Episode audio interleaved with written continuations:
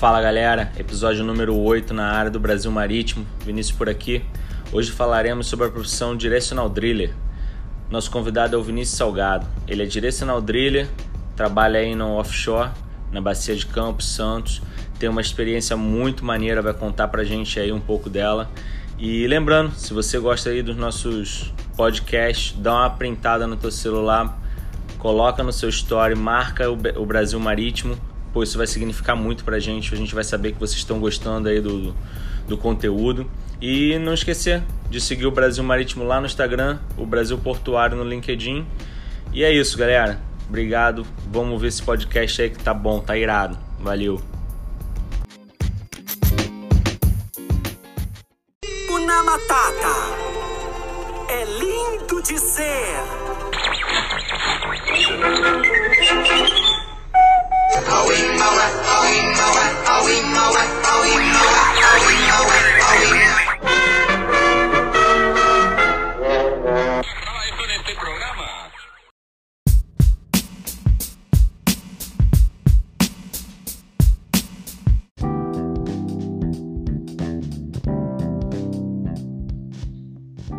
Fala galera, hoje a gente vai falar sobre perfuração. Hoje não tem navegação, não tem máquinas, não tem nada. Hoje é o assunto é perfuração. Estamos aqui com o Vinícius, Vinícius que é pro Xará, conheço ele aí há uns 15 anos, eu acho, né? Enfim. Pelo menos há 10 anos ele trabalha como direcional driller. Fica lá na, na, na casinha lá do sondador, participando lá da perfuração enfim, eu confesso que antes de estudar aqui para a gente conversar sobre podcast, eu não imaginava o que, que significava muito ser um direcional driller, mas enfim, ele vai, ele tem uma experiência bacana de postos marítimos, terrestres, tem experiência no exterior. Isso aí, Vinícius, obrigado aí por estar presente aí, contando um pouco da sua experiência e fala aí um pouco aí, um resumo aí desses teus últimos anos aí trabalhando como direcional driller? Boa noite, pessoal. Como meu xará já disse, sou Vinícius, o nome de guerra de trabalho Vinícius Salgado. Eu, minha formação acadêmica é engenheiro de petróleo, formado pela Universidade de Gama Filho. Infelizmente já fechou as portas, né, devido à má administração. Mostra que você já tem uma idade, né? Já mostra, mostra, mostra. Já tem um tempinho de, um tempinho de estrada, digamos assim, né? yeah. é, na verdade, eu também não lembro, Vinícius, quanto tempo a gente tem de amizade, não. Mas eu tenho bastante certeza aí, e através do nosso link aí, né? Deve ter uns 15 anos, sim. Eu lembro da... Eu lembro da gente conversando antes de eu fazer um intercâmbio. Eu morei um tempo no Canadá. E eu lembro que você ficava me zoando dizendo que lá nevava e eu achava que não, que a cidade que eu ia, Vancouver, só chovia. E quando eu cheguei em Vancouver, a primeira pessoa que eu lembrei foi você, aquele tapetão branco no aeroporto. Eu falei, rapaz, a praga do, do cara chegou aqui no Canadá. Assim, eu tava, mas eu estava preparado para o frio. É, eu formei na Gama Filho aí no final de 2009 e durante o estágio que eu fiz na, no centro do Rio de Janeiro, eu consegui fazer um, mape, mapeamento bom da, da cadeia do petróleo, né, desde a perfuração, completação, produção. Eu trabalhei, trabalhei numa operadora e após formar, eu fiquei mais uns oito meses contratado como engenheiro e eu recebi a proposta de trabalhar numa multinacional na mesma que eu trabalho hoje, Halliburton. Vou completar aí 10 anos, agora é em agosto. E eu tive a opção de escolher se eu queria ser direcional driller ou LWD, que seria Log While Drilling. São as ferramentas que fazem a perfilagem durante a perfuração e elas ajudam é, nos registros, né, que vai, vai direcionar o poço, que a gente vai falar um pouco mais à frente, e sobre as camadas rochosas que a gente está atravessando em real time. Então ajuda muito na tomada de decisão, a, aonde parar, aonde colocar a sapata para descer o revestimento.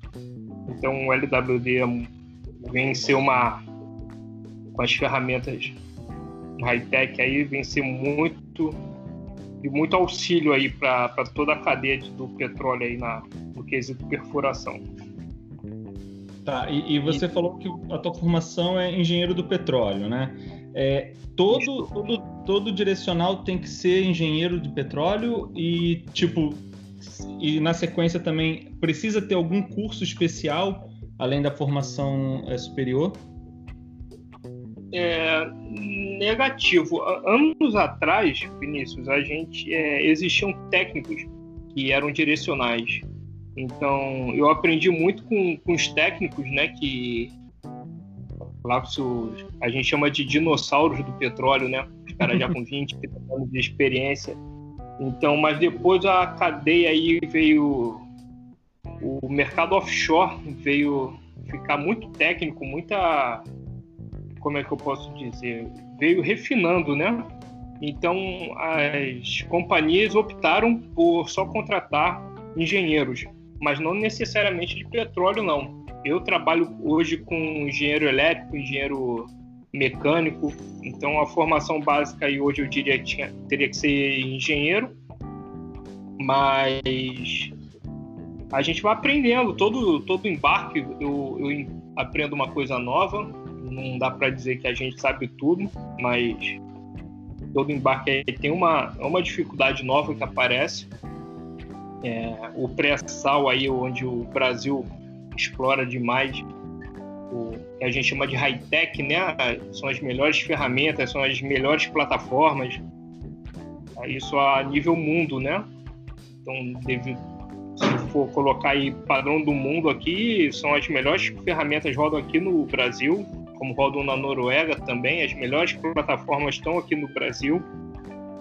Então, a gente não fica para trás em questão de tecnologia em lugar nenhum do mundo. Mas respondendo uhum. aí, não precisa, precisa ser engenheiro hoje sim, para ser direcional. Mas antigamente não era bem assim que funcionava, não.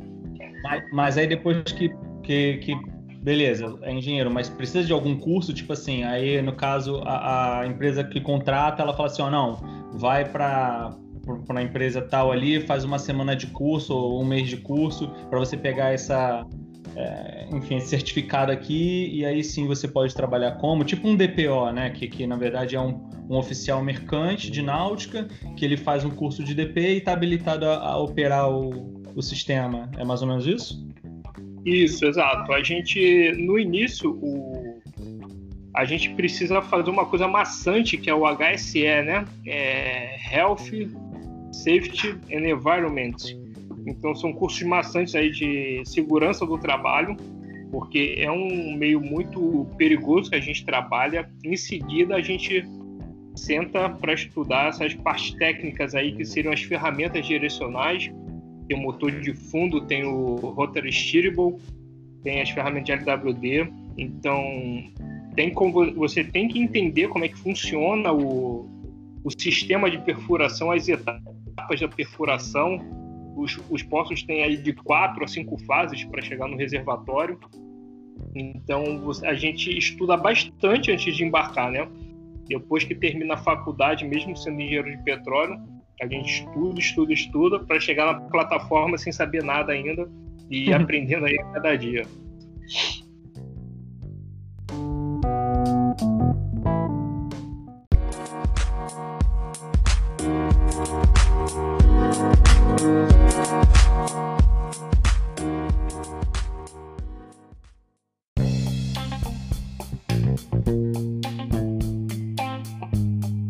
Assim, eu, eu nessas minhas buscas, né, para a gente fazer esse nosso podcast aí, eu vi que existem vários tipos de petróleo. Eu confesso que eu já saí um pouco do, já saí do, do mercado do offshore aí há um tempo, né, e não lembrava.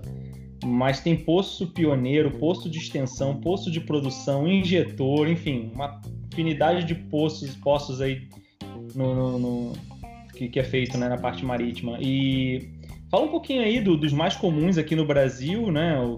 Enfim, qual a diferença entre eles? Por que, que tipo, desses aí, uns, um top 3 aí brasileiro aí, os que são mais utilizados e por quê? É, na, na verdade, essa é uma nomenclatura que a gente vai entregar para a NP como a gente vai chamar o poço. Então, tudo depende da fase de exploração que você está. Então, os poços aí, eles começam a, a. eles recebem um nome antes de serem perfurados, né? Então, a operadora, para quem não entende, operadora são as grandes petroleiras aí, que seria Petrobras, Shell, Total, Statoil, YPF, Ecopetrol, que é da Colômbia. Então, a gente, a, a operadora ela adquire um bloco de petróleo e aí a gente seria a compra feita na NP através de leilão. E aí você começa o processo de exploração. Então, quando você só detém um bloco, você tem poucas informações sobre esse campo de petróleo. Então, o que acontece é você começa a explorar a região para saber aonde pode ter o hidrocarboneto, né, que é o petróleo propriamente dito.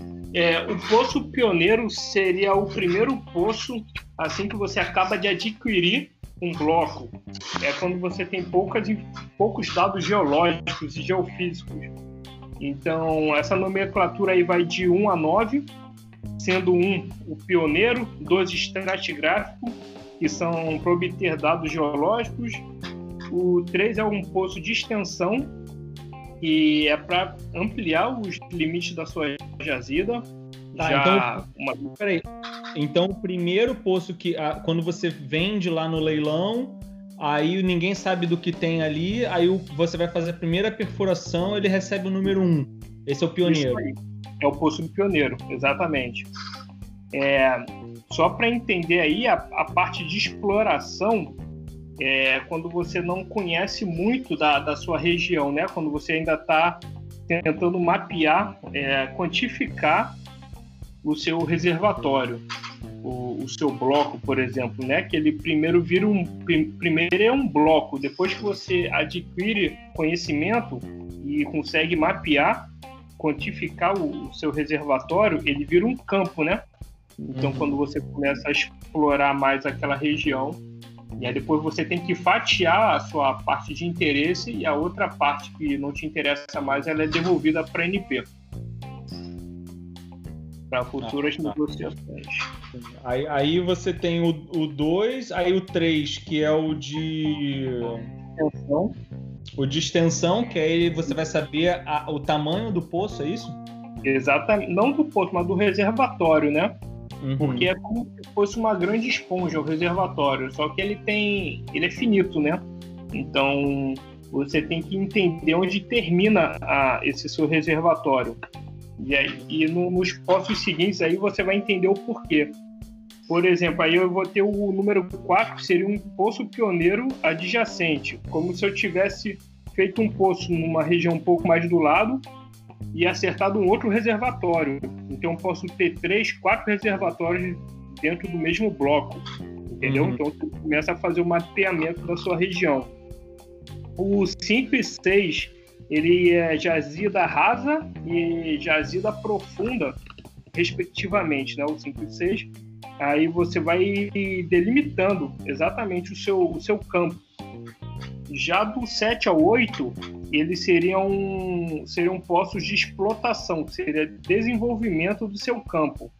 O 7 seria um poço para produção, uma vez que você mapeia, você fala, ah, vou eu tenho um topo de uma rochosa ali que eu vou conseguir produzir dali. Então ele já, já recebe a nomenclatura de 7. O 8, ele é um poço de injeção. Para que, que serve um poço de injeção? Você fura para chegar lá no seu reservatório e ao invés de você extrair o petróleo por ali, você vai injetar, pode ser água quente, vapor quente, e você vai aumentar a pressão do seu reservatório para estar tá produzindo por outro poço. Ah, você vai estar tá, tipo expurgando, né? Você vai estar tá empurrando o petróleo para ele sair por um buraco que já, que já seria né, o padrão de produção, né? Positivo, positivo. É, imagine que, que a gente esteja tenhamos uma esponja, né? Que a, a rocha reservatória nada mais é que uma esponja, uma, uma formação rochosa cheia de poros e permeabilidade. O petróleo ele fica dentro dos poros. Então, o gás, o óleo e a água. Você provavelmente vai ter esses três itens dentro desses poros, só que eles têm que estar interconectados. Isso seria a permeabilidade, é o que faz a conexão entre os poros. Então, se você começa a produzir pelo meio da sua esponja, do seu reservatório, as extremidades vão perdendo pressão e você não vai conseguir extrair é, dentro desse poço. Então você faz poços de injeção nas extremidades da, da formação para que você consiga injetar fluido e criar uma pressão para que o poço consiga produzir e num outro lado, numa outra região, entendeu? Uhum, entendi. E, e aí, seria o. Ou esse é o 7. É, esse é, o produção seria o 7, injeção 8. Uhum. E o número 9 teria como objetivo qualquer você furar um poço, mas sem o objetivo de procurar ou achar ou desenvolver nada sobre hidrocarboneto. Pode ser só um poço de pesquisa, por exemplo. E aí recebe um poço chamado número 9. Uhum. Entendeu? Então a nomenclatura normalmente do poço, digamos que eu acabei de adquirir um bloco, vai ser é, um, e aí se o meu campo chamar campo de Marte, por exemplo, então vai ser um MAR, que vai ser o Marte, né, do campo de Marte, e aí em seguida vem um outro número, vai ser o, o número de poços que você vai ter naquela região. Então vai ser um pioneiro MAR de Marte, um que vai ser o meu primeiro poço dessa região, e ele vai receber a letra D se ele for uh, direcional. A gente vai falar isso um pouquinho mais na frente. Uhum. E depois mais um tracinho RJ, que seria o estado que esse poço está sendo perfurado. É, no Rio de Janeiro vai ser RJ e S no final se for um poço submarino, né? Se for offshore. Se for um poço, por exemplo, na Bahia, vai terminar com BA e não vai ter a letra S no final se for um. Entendeu? Ah. É. Interessante, cara, maneiro, assim. A é gente... complicado, mas é só, é só para você conseguir mapear e, e, e, e, e, como é que eu vou falar? Identificar, né? Os é, postos. Não, porque para quem trabalha no offshore, às vezes você tá lá, ó, tá lá escrito no quadro, cão, é, poço, um traço, não sei o que, não sei o que. A pessoa não sabe por quê. E agora vai começar a entender o porquê de cada né, letra e número que tá ali. Bacana. É, e, e, até nesse, nesse campo aí de, de quem tá tanto quem, quem, quem não trabalha no offshore, né, cara, nem imagina. Só acha que a plataforma tá ali e a de perfuração é de produção, mistura tudo, enfim.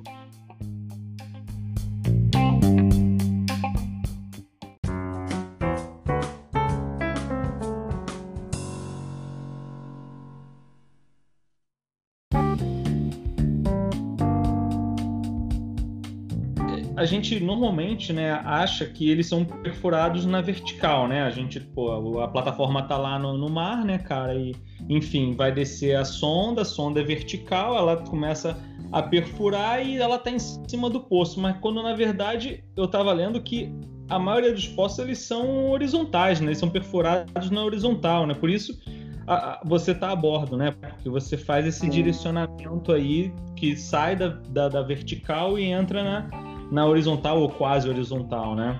Exatamente. É, como, é, que, como é que é essa doideira assim? Tipo assim, o cara vai analisar, não, eu não quero que, que perfurar daqui de cima, é, eu vou, vou entrar aqui a 45 graus, depois eu entorto mais aqui. Como é que, como é que se decide isso aí, cara?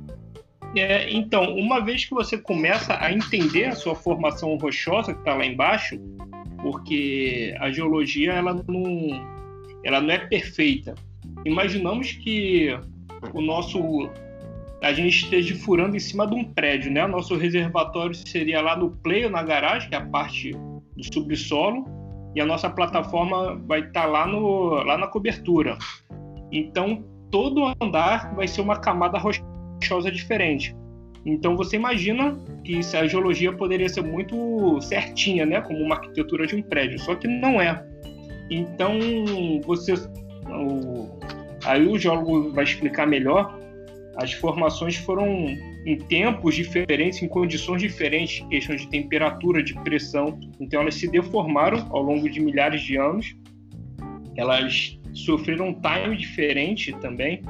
Então, com isso, o... se a gente chegar no reservatório, na camada rochosa, lá no subsolo, na vertical, a gente vai ter a área aberta ao fluxo somente a área do poço, que seria o diâmetro da broca, que muitas vezes aí é 8, 8,5 polegadas ou 12 um quarto, é a, a, o diâmetro que a gente vai chegar no reservatório.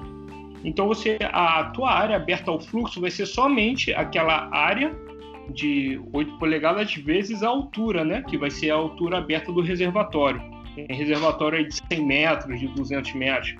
Aqui no Brasil aí a gente é abençoado, tem uns 400 metros de reservatório. Então, mas a sua área, embora seja uma altura boa, às vezes seja boa, você só vai ter essa área aberta ao fluxo. E agora imagina se você tem a sua altura do reservatório de 10 metros. E aí você vai ter esse trabalhão todo em sua área aberta ao fluxo do petróleo, que você vai ter que migrar para conseguir extrair, 10 metros vezes a 8,5 polegada. Então você vai ter um volume muito pequeno.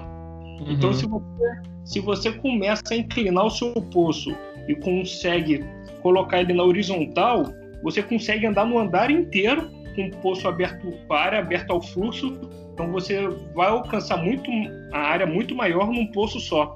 Então você vai ter a tu, teu reservatório muito mais exposto dentro de somente um poço, né? Então é isso que a gente faz. A gente desvia o poço de, da vertical, às vezes é um perfil J, às vezes é um perfil S, mas às vezes é o perfil horizontal, que a gente chama de geonavegação. Então a gente fica navegando dentro da formação para nada mais do que extrair o máximo possível de petróleo dentro daquela formação e na menor quantidade possível de poços, né? Uhum. Então, o que o direcional faz nada mais é que quantificar, né? E qualificar o reservatório, porque se o teu petróleo está ali você, mas você não consegue extrair, o teu dinheiro está ali, mas está guardado, né? E você não pode mexer nele. Então, se você consegue extrair, o, o, petróleo ele só vale quando ele é produzido, né? Se ele estiver no reservatório, você não consegue fazer gasolina, lubrificante nem nada. Então, você precisa extrair ele. Então, essa é a melhor forma que a gente hoje conseguiu de, de extrair o petróleo é fazendo poços horizontais. Uhum. E né, eu, eu tava lendo aqui que hoje os poços, né, no Brasil aí do, do, do pré-sal, assim, na verdade, de águas profundas, né, eles estão gerando em torno de 3 mil metros de profundidade de lâmina d'água, né, é, é, e, e, na verdade, assim, a, a, se a gente contar a lâmina d'água mais a perfuração do solo, é algo em torno de 6 mil metros, né? Sim. Uhum. Como é que é. essa precisão em cima disso aí, porque você vai descendo brocas em cima de, de, de né, vai lá descendo aqueles perfis todos lá e tal, e você lá em cima, lá na, na, na casinha do sondador, consegue saber se você tem que guinar para a esquerda, para a direita, se você vai para para cima, para baixo, para saber a inclinação. Como é que como é que você entende isso assim, se tu não tem nenhuma câmera lá lá dentro, assim? Então, é, a gente não tem câmera, né? Ainda. Eu acho que a gente vai chegar nesse nesse quesito aí, porque talvez facilite, né? Então, como a gente não vê, a gente tenta estudar formas de, de entender o que aconteceu, né? Com a formação rochosa. Então, se lembra que eu falei do LWD lá atrás? Log While Drilling? São uhum. ferramentas que vão medir, por exemplo, o, os raios gama da formação, que você vai conseguir identificar se você está no reservatório ou não, o, a resistividade da, por exemplo, o óleo ele é muito mais resistivo do que do que a água, né? A água consegue conduzir energia, uma água salgada conduz muito mais, né? Então, através do perfil de resistividade, ou gás, por exemplo, é muito mais resistente. É, ele, é, ele praticamente isola, né? Você não consegue tomar um choque se você tiver com ar entre uma corrente elétrica e a sua mão, você não toma o choque se você não chegar muito perto. Então, através desses perfis de resistividade, você consegue saber se você está na, na parte de gás, na parte de óleo ou na parte de água. Então, essa tomada de decisão a gente consegue ter na, durante a perfuração, que a gente tem esses dados em tempo real, né? E aí tem, tem outros perfis que medem quantidade de fluido livre, né? Dentro da formação. Então, você consegue estimar a, o, como é que eu vou te dizer, a quantidade de, de fluido que você tem naqueles espaços porosos, né, da formação. Você tem as ferramentas sônicas, né, que elas nada mais é que um acústico que emite ondas acústicas e o, som ele vai e volta, né, ele reflete na formação. Alguns dados se perdem, lógico que refratam, mas com isso você consegue estimar se a sua formação muito porosa ou pouco porosa. Então, como eu falei um pouco adiante lá atrás, você consegue quantificar é, o seu reservatório assim, né? Se o espaço é muito poroso, é que provavelmente você vai ter esses dados preenchidos de esses espaços com água, óleo ou gás. Então você une um perfil ao outro e consegue fazer uma estimativa bem real do que a gente está tá atravessando, né? Isso durante a perfuração. Sim, e, e, é assim que você é, sabe aonde você tá, por exemplo, vocês quando começam a perfurar, você fala assim, ah, eu tenho que chegar nesse ponto aqui. Aí como é que você sabe que você chegou naquele ponto exato? Assim, ou, ou existe um erro uh, que, que, é, que, que é aceitável? Existe um, uma margem de segurança, né, de erro, que a gente pode, que a gente atua com MWD. Mas a priori eu gostaria de lembrar aqui que quem decide aonde a gente tem que acertar o alvo é o geólogo. Então, depois deles terem feito o mapeamento, então quanto mais posse você tiver na sua região, melhor para você qualificar e quantificar o seu reservatório, né? Então o geólogo ele vai te dizer, ó, eu quero que você acerte nesse ponto aqui e você tem uma margem aí de 10 metros para acertar, às vezes 50 metros. 50 metros é até bastante confortável, mas às vezes o raio é 12 metros, então a gente tem que.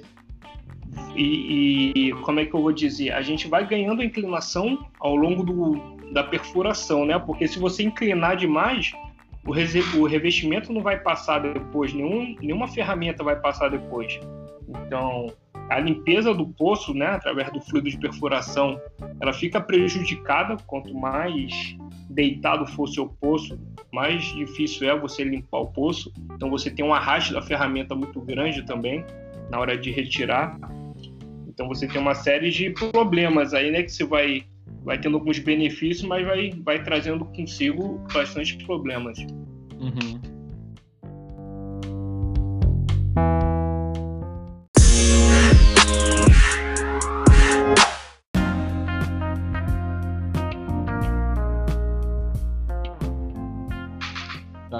É, eu li que, que os poços horizontais eles produzem de 3 a 5 vezes mais do que os poços verticais na mesma área.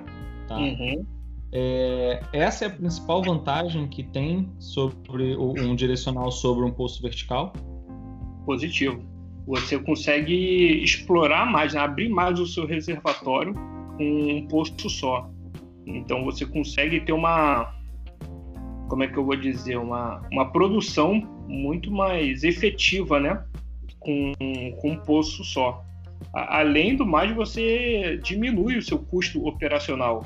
Ao invés de você fazer dois, três poços, você faz um, é, aumentando a sua área aberta ao fluxo, que seria o reservatório, né? Uhum, aquilo que tu falou lá na frente, né? Lá atrás, né? Aqui. Exatamente. E qual a desvantagem que tem no poço ser direcionalmente aí em relação ao poço vertical? A desvantagem que tem é, é questões mecânicas né, da, da formação. Então, por exemplo, você tem que você começa o poço com uma broca de 36, 42 polegadas. Aí você vai avança 150 metros, puxa e desce um revestimento e cimenta. E agora você desce com uma broca menor, que seria uma broca de 26 polegadas. E assim você vai afunilando o seu poço, né? Que senão, para a gente chegar lá, aí, como você disse, né, nós temos 2 mil metros de lâmina d'água e depois a gente vai perfurando mais uns 4 mil metros. Eu, eu acho que o recorde no Brasil, o poço mais profundo, inclusive eu, eu participei dele, foi 6.300 e poucos metros. Então a gente está cada vez mais fundo e a pressão é muito, é muito forte também, né? Então você precisa melhorar o seu fluido, se você vai manter a, a formação rochosa, que senão ela desmorona e você está com essa coluna lá dentro, ela pode prender e não soltar mais, né? Uhum. A gente tem que estourar a coluna quando isso acontece. E aí a gente joga tampão de cimento e a gente faz um poço de desvio, por exemplo. Seria o, um poço direcional em cima de um poço direcional, né? A gente faz o side track, que é como se chama. Mas então você tem vários riscos, né? Você vai. Você se der a 100% de acerto, ótimo. O petróleo vai pagar tudo isso depois. Mas você traz.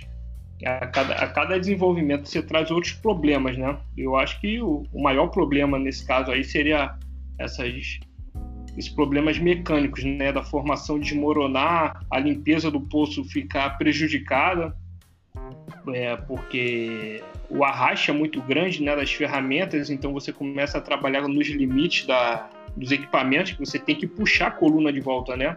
Só Sim. descer a gravidade ajuda. Depois, para puxar de volta, mais o arraste, você vai chegando tudo no limite aí do, dos equipamentos. Uhum. Ah, bacana.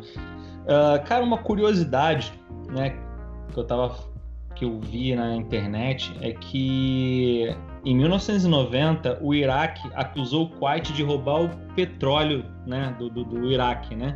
Através uhum. de exportações inclinadas. Ou seja, mandaram um direcional lá clandestino, meu irmão, piratão, falar, ó, inclina aqui, estende até o reservatório ali do Kuwait e vamos roubar. Vamos roubar petróleo dele. Cara, isso também aconteceu nos Estados Unidos, porque nos Estados Unidos é muita formação ali no, no, Texas, né, bem mais em terra, né, não na, na parte do Golfo do México. E nego roubava uhum. do vizinho, cara. Ou seja, pô, o cara roubava vizinho na, na, na escura, cara. Pô, e é isso mesmo, cara? Aconteceu essa é. porra? Exato, acontece, né? Porque vamos falar do poço onshore que fica mais, mais fácil visualizar. Suponhamos que o meu bloco seja uma fazenda e o seu bloco seja a fazenda do lado. Então, se eu faço, e, vamos, e o petróleo, ele, ele, ele tá lá embaixo, né? Ele tá no. Como é que eu vou dizer? No subsolo. Então, o subsolo pertence à União. A superfície da fazenda pertence a, da, daquela grade para cá para mim e da outra grade à sua. Se eu faço um poço direcional entrando para posicionado, orientado para sua fazenda, eu posso estar tá, sim extraindo o petróleo a que você teria direito, né? Caso ah, essa, esse reservatório tivesse sido limitado, tivesse, vamos dizer que estivesse no meio. Então uhum. eu poderia sim estar tá extraindo petróleo na sua região. Se eu comecei a extrair primeiro e você, por exemplo, está no outro canto da fazenda, ainda não está explorando aquela região, eu sim poderia estar tá extraindo. Isso realmente acontece e isso, lógico, né, que dá problema, né? Então tem imagina que... lá no Texas, meu irmão, o nego deve sair no tiroteio, né? imagina, rapaz. Cada um com a sua, cada um com a sua espingarda em casa discutindo de quem é o petróleo. Cara, muito doido isso. Mas sim, acontece sim, acontece. É, e, e, vem cá, nesse, é, né, um do, acho que dos principais é, filmes é, recentes, né, que, que, que tem aí, é aquele Deepwater Horizon, né, que fala sobre o acidente que aconteceu lá no Golfo do México, é, que teve um blowout, né, cara, e enfim, o pessoal se salvou lá, alguns morreram, enfim. É, o que, que é blowout e por que, que ele acontece?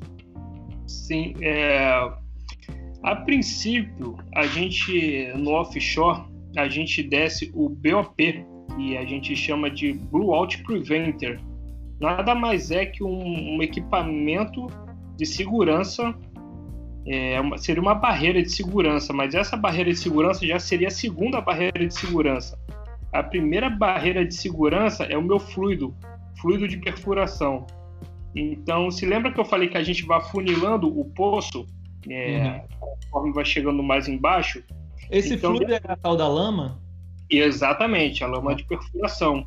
E ela serve para resfriar a broca, porque pensa a broca furando 2 mil metros, o, o, tão quente que ela não vai ficar. Uhum. E como é que você vai tirar esse cascalho do poço, né? É através do fluido. O fluido ele entra por dentro do tubo e volta pelo espaço anular, né? Que seria o espaço entre o, a área externa do meu tubo e a, a parte interna do, do poço de petróleo, né? Que eu estou furando. Então, o fluido de perfuração, além de resfriar a broca e limpar o poço, né, remover o cascalho, trazer para a superfície ou para fora do poço, é, ele serve de barreira hidrostática contra a formação. Se você tiver uma pressão de petróleo muito grande, muito grande, e você estiver entrando no reservatório, a sua primeira barreira de segurança é o fluido de perfuração. É o fluido que vai, o fluido de perfuração ele vai manter a, o petróleo no lugar dele. Vai dizer, rapaz, eu sou mais forte que você. Então, como é que você calcula isso? Uma coisa você não consegue mudar, né? Que é a altura. Então, a coluna hidrostática, que você vai ter aí de 5 mil metros, isso você não consegue mudar, porque você está com a plataforma no leito marinho, 2 mil metros, mais 3 mil avançando aí no formação adentro. Então você começa a mexer no peso do fluido. Uhum. A gente calcula isso em ppg, né? É, libras por galão, pounds por gallon. Então você vai aumentando a densidade do seu fluido se você aumenta a densidade do seu fluido vezes a coluna hidrostática, você aumenta a pressão lá embaixo. Então você tem que entrar com uma pressão igual ou maior que a pressão da formação, que seria essa essa pressão que vai extrair o petróleo, né? Só que você ainda não quer extraí-lo, você quer, você está perfurando, você quer extrair durante a produção. Então nesse momento você precisa ter a sua coluna hidrostática e o peso de lama maior do que a pressão da formação. Então, uma vez que você tenha um, um fluido leve, o fluido de perfuração leve, que a sua pressão hidrostática seja menor do que a pressão da formação. Você vai tomar um kick. O kick nada mais é que é a, é migração do fluido de petróleo, né? O petróleo saindo da formação para dentro do poço. Então você faz o seu cálculo volumétrico, você sabe o quanto de fluido você tem na sua plataforma. O sistema ele é fechado, né? Porque ele vai, vai ter o riser que está ligado no, ele liga ao BOP que fica na cabeça do poço até a plataforma. Então o seu volume você você tem ele calculado, você sabe quanto você tem. Então se você ganha cinco barris, cara, se você tem sei lá, 5 mil barris, agora tem 5.005, de onde que veio esses 5 barris? Veio da formação. Então, uhum. então você faz o quê? Você fecha o seu blowout, o BOP, né, o blowout preventer. Você fecha ele e faz o controle de poço. Como é que você faz o controle de poço? Você aumenta o peso do seu fluido. Então isso é muito perigoso quando você não conhece a sua região que você está entrando. Uma vez que uhum. você conhece, você já sabe o, o peso de fluido ok que você vai conseguir explorar. E agora, se você não conseguir controlar esse kick, que nada mais é que uma, uma pequena parcela do fluido, ele começa a vir em grande, em grande parcela e você perde esse controle, aí você, como você viu lá no, no filme, é o blowout, né? E aí ele cospe ferramenta, a pressão realmente é muito grande. E aí você consegue, você tem perdas de vida, perdas de, de equipamentos, né? Você tem danos no meio ambiente que vai vazar e queima tudo mesmo.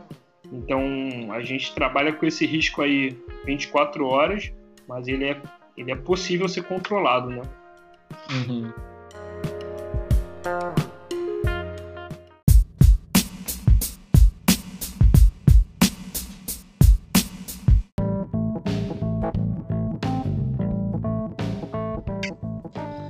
Cara, eu, eu lembro que teve uma época que você ficou indo lá pra Bahia, não sei se era no sul da Bahia, enfim. E, uhum. para fazer poços terrestres, né? Uhum. Sim. E cara, também você ficou um tempo indo para Colômbia. Aí eu já não lembro se era poço, é, poço terrestre, mas imagino que sim. Uhum. Qual, qual, a diferença entre perfuração marítima e, e terrestre? E, e conta um pouquinho também da sua experiência lá na Colômbia. Eu lembro até que rolou um, uma bomba, explodiu lá perto do seu hotel, aí, enfim, demorou mais o seu serviço por lá. E, enfim, conta aí pra é. gente. Rapaz, essa, esse atentado me assustou. Mas por muita sorte, por muita sorte, eu ainda não tinha chegado na Colômbia. Eu estava numa conexão. A conexão ia ser umas 6, 10 horas, eu não lembro, lá em Lima, no Peru. Então, no que eu estava entre um voo e o outro, eu fui abrir o Globo.com e tinha tentado em Bogotá. Eu falei, rapaz, meu Deus do céu. Aí tava eu e um colega, eu falei, rapaz, vamos botar aqui, peguei o endereço, joguei no Google Maps. E, rapaz, foi na rua do meu hotel. foi, foi, ah, foi muito assustador. Porque eu tava indo para um lugar que era minha primeira vez indo para Colômbia, nunca tinha ido. Eu ia fazer um poço de terra, era um shore. E aí eu liguei pro meu chefe daqui do, no Brasil, lá de Lima, né, usando a internet, falei, rapaz, ô Zé, cara, teve um atentado na Colômbia, o que, que eu faço, cara? Eu volto para casa? Ele falou, claro que não, você segue, né, meu amigo? Exatamente. Melhor assim. você do que eu, pô. Claro, pô. Ele falou, você é pago pra isso, pô. Você tem que. a gente é linha de frente, né, cara? Então, aí ele entrou em contato com o gerente lá, mas foi um caso isolado. É, se não me falha a memória aí, foi um atentado ao primeiro-ministro da, da, Colômbia. E, cara, foi, foi muito perto do meu hotel. Quando eu cheguei, eu peguei o. Só que na Colômbia ninguém ficou tão desesperado quanto eu. Cheguei lá, o pessoal tava rindo da nossa cara e tal. Mas. é, e aí eu, e aí eu conversei lá com o gerente e falou: ah, não, a gente já, esse negócio das, das Farc aqui já parou faz um tempo, isso aí foi um caso isolado e tal, a vida segue, só evita sair à noite e tal, tudo mais. Então, enquanto a gente esperava aí começar o poço, foi, foi, foi a emoção aí da viagem. Foi chegar na Colômbia sabendo que tinha tido um atentado do lado do meu hotel. Mas lá na, na Colômbia, cara, foi um poço tranquilo, foi um poço direcional. A gente estava usando uma tecnologia que era Case Wire Drilling, que é você perfurar já revestindo o poço, então você ganhava tempo né, de descida e revestimento. Aqui no Brasil eu nunca vi isso funcionar. Eu não sei porquê, mas realmente dá, seus probleminhas, mas sim, é, foi bem efetivo, foi legal. Um aprendizado bom. É, o poço de terra com poço offshore, cara, a, a diferença é nada mais que a lâmina d'água, né? E, e, e, lógico que aí você tem mais pressão, você tem os equipamentos mais robustos no offshore. Em terra já não se produz mais tanto petróleo assim, é por isso até que a gente está indo para o mar, né? Que ninguém gosta de ficar pagando helicóptero para levar todo mundo pagando barco para levar comida, se pode levar de carro, né? Então, o offshore nada mais é que a necessidade de, de explorar cada vez mais o petróleo. Então, aqui em terra, o, as plataformas são, são menos, menos robustas, né? Porque não precisa de tanta tecnologia para perfurar, na, na, grande maioria das vezes, mas a perfuração em si, é, ela é praticamente a mesma coisa, né? tirando esses detalhes aí de onda, tudo mais que você precisa compensar, é, nível de maré, tudo mais, mas e é lógico, offshore é muito mais caro, né? Você manter toda a estrutura a 200 quilômetros da, da costa terrestre, então é muito mais caro, lógico, mas a gente produz muito mais, né? Então acaba sendo financeiramente viável. É, se não fosse, não, ninguém estaria lá, né? Explora, cada vez mais profundo, né? Verdade. É, cara, eu, eu, eu li também, né, que os gastos com perfuração correspondem a aproximadamente 40% dos custos declarados das companhias de exploração. Sim. E, e, e que a produção para, o, para os custos de descoberta e desenvolvimento e que eliminar um dia do trabalho com a sonda pode gerar uma economia de mais ou menos uns 100 mil dólares. Acelerar a produção é a mesma coisa, né? então você acelerando aí essas descidas de material, essas perfurações, você também dá uma boa economizada aí na, na diária. Uh, você acha que, que, que né, é daí que vem a, a pressão em cima de, de, direcional, de sondador, de querer sempre a, a produtividade cada vez maior, mais rápido para chegar ao ponto que tem que chegar, enfim, aquela parte de sobe e desce material, fazer o menor possível, é, enfim, tentar não errar para não, não, fazer duas vezes? Com certeza, Vinícius. O, a perfuração, eu digo que ela, tá, ela tem tanto problema, tanto problema, que se você consegue fazer de uma forma otimizada, você ganha muito tempo. Então, para a gente passar dessa parte aí do sal, foi, cara, foi muita luta. Antigamente a gente demorava quase um ano para entregar um poço. Hoje dependendo aí, a gente entrega em um mês e meio, dois meses. Às vezes, quando há um problema a mais, aí vai, chega em três meses. Mas isso hoje, né? A gente apanhou bastante para chegar nessa otimização, nessa performance. E esse custo aí de 100 mil dólares é, é pelo menos, né? Pelo menos 100 mil dólares, porque um tempo a menos, um dia a menos de, de perfuração é um dia a menos de sonda, né? Hoje as sondas mesmo com preço mais baixo aí devido à crise e tudo mais, elas giram em torno aí de 200 a 300 mil dólares por dia. Só a plataforma, né? Você ainda tem todos os custos alinhados de pessoal, de comida, tudo mais, de logística. Então, aeronave, com certeza, se a perfuração conseguir entregar aí enquanto antes, isso é um, posso dizer aí, um, um corte no custo muito, muito robusto, né? E, você, e quanto antes você começar a produzir, antes o dinheiro entra, né? Então, quanto antes o dinheiro entrar, melhor. Você, você, a gente teve aqui é, recentemente aí o governo fez mais uma rodada de leilão, né, do, do, do área de exploração aí de petróleo. Tu acha que tem mais quantos anos de exploração aí? Muitos? Rapaz, eu acho que muitos, muitos. Mas com a tecnologia de hoje, né, que hoje o mundo depende do petróleo, né? A gente tem pouca energia renovável. Então eu acredito também que a gente vai partir aí para uma, uma fase de, como a gente se preocupa muito com o meio ambiente, o petróleo ele é nocivo, né? A queima dele é, é nociva ao meio ambiente.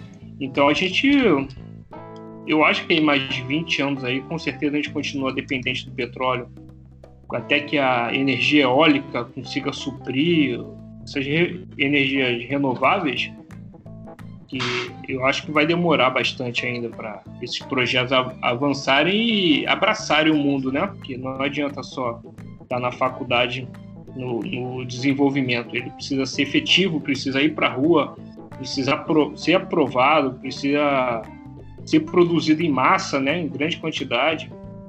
E os carros elétricos aí a gente já, já tem bastante, mas a autonomia deles são 200 km, então você não consegue fazer uma viagem longa com carro elétrico, a não ser que você pare para recarregar a bateria e tudo mais. Então. É, e nada é 100% clean, né? Você pega um carro elétrico que tem a bateria que uma hora tu vai ter que descartar, né, cara? E não é muito simples, é, assim, né?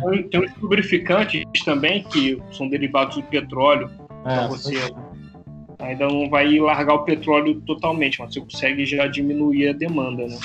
É, com certeza.